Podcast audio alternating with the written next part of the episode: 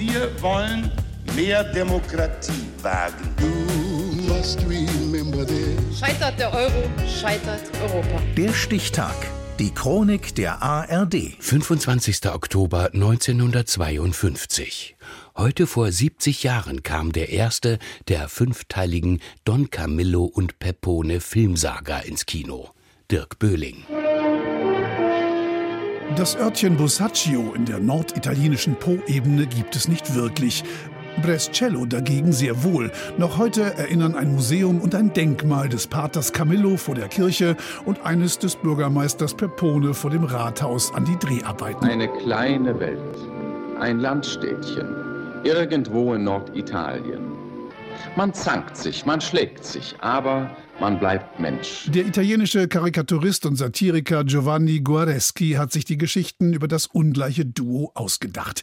Die Figur des Priesters entstand nach dem Vorbild eines Dorfpfarrers, bei dem der Autor oft zu Gast war. Und der Name Pepone war seinerzeit auch der Spitzname Stalins. Der Konflikt der beiden war also vorprogrammiert. Hier der heißblütige und schlagkräftige katholische Pfarrer, der gerne Rat im Dialog mit Jesus sucht, und dort der hemdsärmelige kommunistische Bürgermeister. Beide wollen für ihr Dorf das Allerbeste, nur eben mit ganz unterschiedlichen Mitteln und Zielen.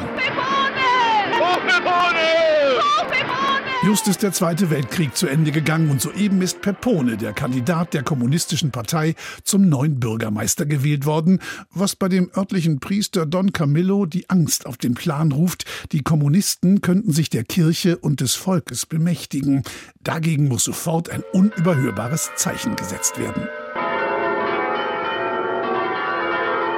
Kirchenglocken während der Antrittsrede des neuen Stadtoberhaupts. Ein Affront, der wenig später in gleicher Münze zurückgezahlt wird. Man wird als Bürgermeister doch wohl noch seinen Sohn taufen dürfen. Und welchen Namen soll er bekommen?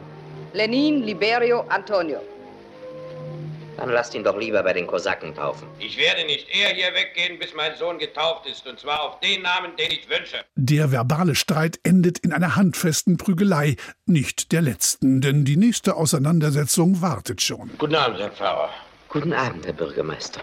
Ich komme nicht als Bürgermeister, sondern als Christ.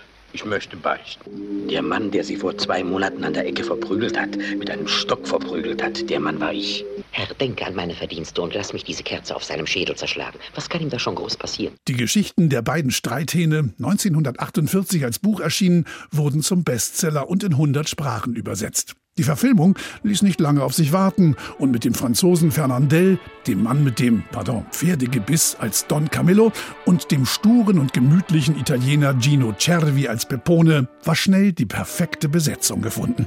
Bis 1965 folgten vier weitere Filme. 1971, während der Arbeit am fünften Teil, verstarb Fernandel und der Film wurde nicht fertiggestellt. Nach der Premiere des ersten Films 1952 notierte das Lexikon des internationalen Films eine derbe und volkstümliche Satire auf italienische Eigenarten mit naiver politischer Botschaft, getragen von zwei Erzkomödianten. Mittlerweile gibt es Theaterstücke und ein Musical, eine filmische Neuauflage mit Terence Hill als schlagkräftiger Priester und unzählige italienische Restaurants, die den Namen der Streithähne von Bossaccio tragen. Und auch heute, 70 Jahre nach der Premiere des ersten Schwarz-Weiß-Films macht es immer noch Spaß, Don Camillo und Peppone beim Streiten zuzusehen. Der Stichtag. Die Chronik von ARD und Deutschlandfunk Kultur. Produziert von Radio Bremen.